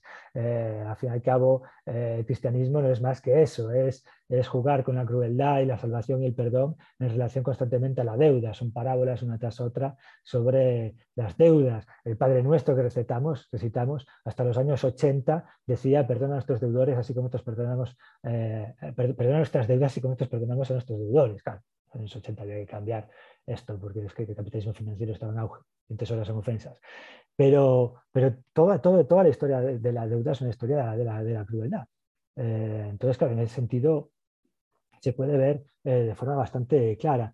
Ahora, no sé si de la frialdad, porque, porque es una crueldad con nombre y apellidos. No es, no es una crueldad que viene de mecanismos como los de la burocracia, donde no llegas a tiempo y te quedas sin tratamiento médico, lo que fuese, o hacer aplicación. Es algo tremendamente personal, es algo tremendamente personalizado porque una deuda es lo que se contrae entre dos personas en teoría que son formalmente iguales y que ponen sus nombres y queda el nombre de uno atado al nombre de otro y el historial de uno queda atado al historial de sus deudas. Entonces, de crueldad, sin duda, frialdad, pues bueno, no, no lo sé, eh, no lo tengo tan claro. Em, mm, tengo tantas anotaciones que me he perdido, no sé si me faltaba una pregunta. Eh, la democracia, ¿no? Sí. Bueno, el concepto de, de, Greber de, democracia, yo creo que es interesante ligarlo, ligarlo a, lo que, a lo que comentaba en este libro, que este decía que no, no había sido publicado, el de en español, Direct Action, en el que nos hace una definición de qué es la acción directa. Y nos dice, la acción directa no es desobediencia civil, la, la acción directa no es simplemente protesta. La acción directa para David Greber lo que significa es actuar como si fuésemos libres. Entonces, es actuar como si ya de por sí tuviésemos el derecho y ya de por sí fuésemos libres.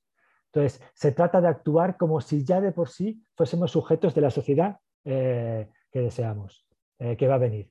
Entonces, esa es la definición que da David Graeber de la democracia, de la acción directa y que se emparenta con la democracia. Por cuanto que para él eso ya es una forma de democracia en acción. Ahora, si lo que buscamos es una forma de, eh, organizada de democracia, bueno, pues evidentemente no vale con que simplemente cada cual actúe. Y ahí si queréis hay elementos de Greber que abriéndolo a conceptos generales que yo estaba criticando, pues nos pueden ayudar de todas maneras a pensar de forma más concreta cuál puede ser una democracia por venir. Eh, al abrirlo a, otras múltiples formas, otras múltiples culturas, curiosamente, sin embargo, vuelve a hacerlo traducible a la democracia que consideramos fundacional, que es la griega. La democracia griega hay eh, dos elementos que son eh, tremendamente fundamentales y que marcan el ethos de la democracia, que es uno es el sorteo, pero otro es la isegoría. Y esos dos elementos están estrechamente vinculados. La isegoría es el derecho a tomar la palabra y poder exponer tus opiniones y poder decidir y tomar, y tomar, parte, en, tomar parte en las decisiones y decidir. Pero para poder tomar parte en esas decisiones, tú estás obligado moralmente a eh, algo y esa practicar la filosofía. Y aunque filosofía ahora signifique otra cosa, eh, y aunque pensemos en la filosofía ahora más como Aristóteles, una filosofía más bien abstracta y más teórica, eh, la filosofía en Grecia era fundamentalmente una técnica de vida, que elabora Pierre Hadot y también eh, Michel Foucault. Bueno, entonces, y estaba destinada fundamentalmente a una cuestión, y es evidentemente a conocer, pero conocer tenía un último objetivo, y es aprender a gobernarse a sí mismo mediante la taraxia, lo que fuese, para gobernarse a sí mismo, para poder gobernar a los otros. Y eso es el discurso de Alcibiades, que quiere ser el gobernante y le dice, claro, pues, tú primero, dice Sócrates, primero tienes que aprender a gobernarte a ti mismo. Y eso es eh, en el ideal griego, no digo la realidad, la realidad de la democracia griega es muy distinta y para empezar hay que tener en cuenta que Grecia, que Atenas era un imperio, y era un imperio cruel, y era un imperio muy militar. Pero en lo que era el ideal griego, el ideal griego era que hacía falta, como, requisito de la inseguridad, esas técnicas de gobierno de sí y de los otros. Y el sorteo era la, contraparte. El sorteo era simplemente el eh, evitar que se estableciesen jerarquías mediante la representación, mediante la elección, que tenga más poderes, pues va a conseguir reproducir su estirpe, como hacía año tras año, todos los años, eh, Pericles, pero mediante sorteo lo que, que aseguras es todo lo contrario. Pero además te aseguras de otra cosa, y es que todos y cada uno de los ciudadanos, ciudadanos, es decir, quien podía ser ciudadano, quien, podía, quien era persona política en Atenas, era el 10% de la población, al igual que era el 10% de la población a que podía votar en Estados Unidos cuando se constituye, una similitud curiosa. Bueno, pues quien podía ser eh, ciudadano en Atenas podía tener eh, la, esperanza eh, justificada de en algún momento ser gobernante. De hecho, dado que había sorteo, más o menos el 30% de la población la, de la, ciudadanía ateniense podría acceder a cargos de, de, magistratura, algún tipo de cargo de gobernación. Entonces eso quiere decir que tú podías verte siendo un gobernante a lo mejor el próximo año, dentro de cinco, dentro de diez, pero eh, eso, era una, eso era un abanico real que hacía que esa máxima ética, aprender a gobernarse así para gobernar a los otros, se convirtiese en algo, eh, algo eh, verdaderamente sólido. Porque tú al, al gobernarte, al, al, al, actuar con los gobernantes, pues tú tendrías que ponerte también su piel. Entonces se trataba de buscar esta, esta, esta doble, este, este, doble feedback. Y eso, si queréis, lo que podemos ver en, también en las sociedades tribales. No porque se eligiesen mediante sorteo, pero porque esa posibilidad de ser depuesto como jefe y de llegar a ser tu jefe siempre era muy real. Y porque siempre hacía falta una educación. Y curiosamente, ahí tenemos teorías, las de Pierre Bernard, que nos dicen que la filosofía, como técnica de vida, eh, surge eh, de una importación de tierras del norte, de sociedades que llamaríamos tribales, donde se practican todos estos rituales, rituales eh, de paso, pero rituales también de fortalecerse a sí mismo, pruebas de aguante, de respiración, de fortaleza, de hacer gestas, pruebas de superación de sí mismo, de prepararse a sí mismo.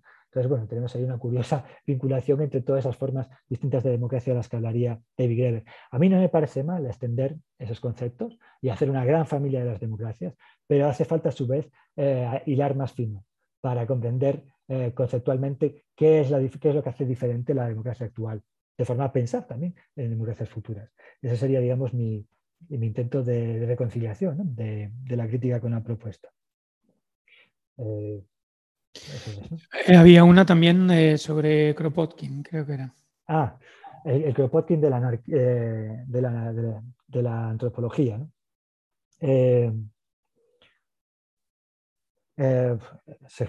Seguramente sí, en el sentido de, que no ha habido un, antropólogo anarquista, declaradamente anarquista, eh, de la talla de, de evidentemente en, tiempos recientes y posiblemente nunca. Eh, también es cierto que los momentos son radicalmente distintos y Kropotkin cuando, cuando es anarquista es cuando el anarquismo tiene un peso muy fuerte, muy, muy fuerte. Y actualmente, claro, si vemos a Graeber, eh, es un anarquismo, pero es un anarquismo que ha sido pues, expandido tanto como el concepto de democracia, para hacerlo caber en muchos lugares. Eh, entonces, yo no lo veo tanto como una figura militante en una ideología. Es decir, es militante, evidentemente, fue militante con toda una serie de compromisos muy fuertes, pero, pero, no necesariamente en una clave ideológica. De hecho, de hecho, todos sus conceptos de democracia, anarquía, etcétera, tendían a abrir, ¿no? a abrir otros puentes o los trabajos que realizaba eh, el activismo, ¿no? pues estos, eh, ¿cómo se llama? estos museos de los cuidados que, que, elaboraba con su, con su, mujer y demás, eran movimientos mucho más amplios. ¿no? Entonces, sí que yo creo que la analogía pues, está bien traída, pero yo creo que, que con ese matiz, ¿no? que es un anarquismo mucho más, eh, mucho más diluido, quizás, el de, el de Graeber.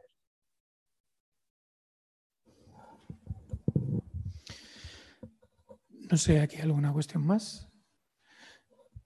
Bueno, preguntaba una reflexión Juanjo que dice qué brebaje saldría de mezclar a, Greber con, con Mark Fisher. No sé si es una... Lo podemos dejar como última pregunta.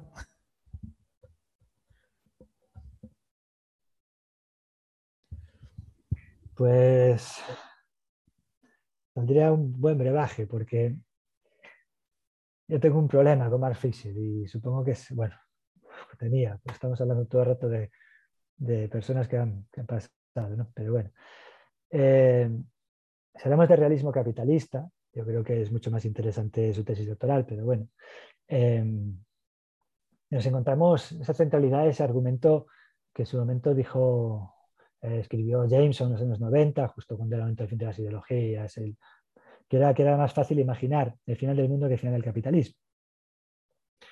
Quizá la mayor dificultad que tengamos para imaginar el final del capitalismo es por cómo pensamos que es el capitalismo. Y quizá eh, algunos de los autores que para mí son más queridos eh, no contribuyan mucho en atenuar este problema. Por ejemplo, Deleuze y Guattari. Para Deleuze y el capitalismo es una axiomática y es una axiomática formal. Y eso quiere decir que siempre puede recuperar, puede añadir axiomas. Y esto entra muy bien dentro de una teoría sesentista, que es la teoría de recuperación. Y esto quiere decir que el capitalismo constantemente es capaz de recuperar cualquier cosa. Cualquier crítica que se lance es capaz de redirigirla y convertirla en producto de marketing. O cualquier, cualquier, eh, cualquier eh, movimiento social. Por ejemplo, el feminismo, que reivindica en los 60 la inserción de las mujeres, especialmente de clase media, en los mercados de trabajo. Genial, perfecto. Ahora tenemos la posibilidad de crear un ejército de reserva, como diría Marx, y vais a estar todos en el trabajo, pero cobrando menos. Y ahora va a ser dos sueldos para mantener una casa. Entonces, perfecto. Ahora, eh, el problema que tenemos es que si pensamos en el capitalismo como una especie de axiomática capaz de recuperar todo, resucitar todo, entonces va a ser bastante fácil que no seamos capaces de imaginar su fin o capaces de imaginar otra cosa. Si por lo demás utilizamos conceptos demasiado amplios, como el capitalismo, así como hacíamos con la democracia, estamos casi condenados a convertirlo en una segunda naturaleza. Pensad en todos los adjetivos que hemos puesto, yo incluido cuando estudiaba el doctorado. Hemos hablado de un capitalismo mercantil en el Renacimiento, eh, que pasaba por los siglos hasta convertirse en capitalismo industrial y después un capitalismo postindustrial, un capitalismo semiótico, un capitalismo cognitivo, un capitalismo fordista antes, después posfordista, un capitalismo financiero, un capitalismo de todos los sabidos y por haber. Entonces siempre es capitalismo. De hecho, hay capitalismo incluso, o algo así como el capitalismo, vemos en Weber, en el capitalismo de botín eh, en Atenas, un capitalismo de botín, dice. O hay incluso, evidentemente, autores liberales que ya ven formas capitalistas, de empresas capitalistas y lo llevan hasta Mesopotamia. Entonces, yo creo que parte de la razón por la que no somos capaces de imaginar el final del capitalismo, no es más fácil imaginar el, final del mundo, es porque hemos creído en el monstruo que hemos creado. Y esa es, una de las, es uno de los problemas. Y eso es algo que criticaba en su momento, eh, Dios, estas autoras, que hablaban del poscapitalismo, ya no me acuerdo, eh, Graham, eran dos autoras porque firmaban con el mismo nombre, eh, las iniciales de sus nombres y Graham, Graham Gibson. Graham Gibson Pues estas autoras, Graham Gibson, ese libro que era, que era Postcapitalismo o Postcapital Politics, no me acuerdo ahora cómo era. Decía que ese es uno ese el gran problema, ese es uno de los grandes problemas. Eh, ¿cómo, cómo, cómo, cómo, pensamos el capitalismo? ¿Cómo le damos, cómo le damos esa, ese carácter monstruoso? Y, y Greber y buena parte de la antropología económica, incluso algunos de los autores que he mencionado, Keith Hart, lo que se esfuerzan es en pensar de forma mucho más plural, que no existe eh, simplemente un sistema capitalista. Eh, de hecho, hablábamos antes en esos, esas bases morales, bueno, yo no, estoy muy, no es que ese capítulo eh, me guste demasiado, es decir, da igual, pero, pero lo que es interesante de todo este análisis que hacen al estilo polangiano, más allá de las críticas que pueda tener yo a Polanyi, es que lo que analizan son muy distintas formas de economía coexistentes con la capitalista. Y eso nos da también pistas para ver qué hacer crecer para combatir lo que no nos gusta. Entonces, en el capítulo ese de, Greber que nos hablaba sobre el breve tratado de las bases morales de las relaciones económicas, nos decía, sin comunismo, sin relaciones económicas basadas en el principio, el principio que establece según el cual, perdón, de cada cual según sus posibilidades y a cada cual según sus necesidades, sin este modo de relación, esta base económico-moral, el capitalismo mañana se hundiría. Y posiblemente sea así. Entonces empiezas a hacer el análisis de dónde opera ese tipo de relaciones, está por todos lados. Y dice, métete, por ejemplo, en la empresa más capitalista del mundo y vas a encontrarte por todos lados este tipo de economía comunista. Gente que llega nueva a la empresa y otra persona tiene conocimientos sobre la empresa y los comparte gratuitamente. Eso es un valor, eh, eso, es una, eso, es eso es, capital, eso es capital humano, eso es producción de capital humano que llama. ¿no? Es un valor importante y podría tener un mercado. Tú quieres entrar en la empresa, conocer rápidamente, te ponerte al, al, punto de los programas, cómo, funcionan o cómo dirigirte a este jefecillo, qué hacer, qué hacer con él. Bueno, pues yo te lo digo y me das a cambio de 100 euros. Eso sería la lógica capitalista eh, que sería digna de esperar en una empresa capitalista, la que fuese. Y muchas veces no ocurre. No ocurre la economía comunal o comunista al igual que economía del don, economía, hay múltiples economías. Entonces tenemos que igual verlo de manera mucho más pluralizada para hacer crecer aquello que tiene que hacer crecer y disminuir lo otro hasta el punto que implosión. Entonces yo creo que lo que daría es un cóctel eh, más matizado y, con, una perspectiva menos pesimista. Digo, sería el cóctel entre Greber y, y Fischer. Muy bien, pues eh, yo creo que lo vamos a dejar aquí para evitar que el suflé suba de manera, de manera lo más controlada posible. Y, de cara a los siguientes pasos del curso, lo que vamos a hacer son, por un lado, mandar eh, el, no sé los primeros capítulos, pero al menos una selección de los primeros capítulos de Endeuda, para que quien no esté familiarizado con toda esta mitología del inicio de la economía, el trueque y demás, bueno, pues con el tiempo, no sé si ahora o dentro de un mes o cuando sea, como decía al principio, pueda leerlo, es decir, eso va eh, en paralelo y luego ya aterrizaremos eh, con la cuestión de la deuda a día de hoy que, haremos con, con, Yolanda. Y por otro lado, mandaremos un texto de la política contra el Estado de Manuel Rodríguez, que va a ser mucho más concreto y lo vamos a vincular más con la, con la sesión que viene.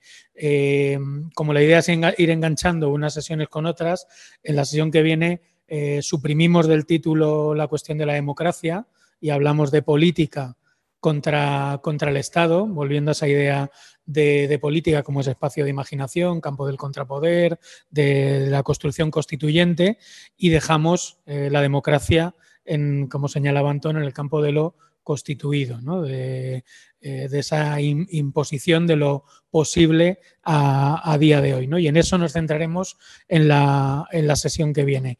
Así que, bueno, quien quiera seguir el hilo de Greber más directamente con esa mitología económica, la cuestión del trueque, mandaremos ese texto y otro texto, voy a intentar que sea eh, la menos cantidad de páginas posible para que en no más de dos horas lo tengamos resuelto, dos, tres horas de, de lectura y con esas dos cosas daremos el siguiente paso y transmitiéndole lo que hemos hablado hoy a Emanuel para intentar hacer algunos enganches, porque bueno, se entiende también que la gente que no se ha leído eh, pues algunos de, los textos, pues le cueste más un poquito ir enganchándose. Y bueno, yo creo que con la introducción de hoy sí que tenemos una panorámica bastante completa pues, de por dónde va la obra de, de, Greber y cuáles son los hilos desde los que se puede enganchar, pero bueno, iremos, iremos lanzando como estas ideas para que se vayan trabajando. En cualquier caso, en los dos textos de fragmentos de antropología anarquista, yo creo que queda bastante bien recogido y se leen bastante rápido las, cuestiones que, hoy se, han planteado. Así que nada, mañana mandaremos el, audio de la sesión de hoy. Agradeceros a todos, a todas, a todos que hayáis estado por aquí y especialmente a Antón también por el esfuerzo de síntesis que, bueno, al final hemos, hemos cumplido con el, con el horario. Imagino que eh, surgirán eh, más dudas. Sabéis que el mail está abierto también por si en cualquier momento si os ocurre cualquier pregunta, cualquier eh, cuestión que, haya podido quedar por ahí flotando para ir entre sesión y sesión, también podemos ir hablando. Así que nada más, muchas gracias y nos vemos la semana que viene.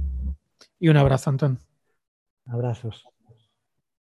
Muchas gracias. gracias. Gracias. Luego.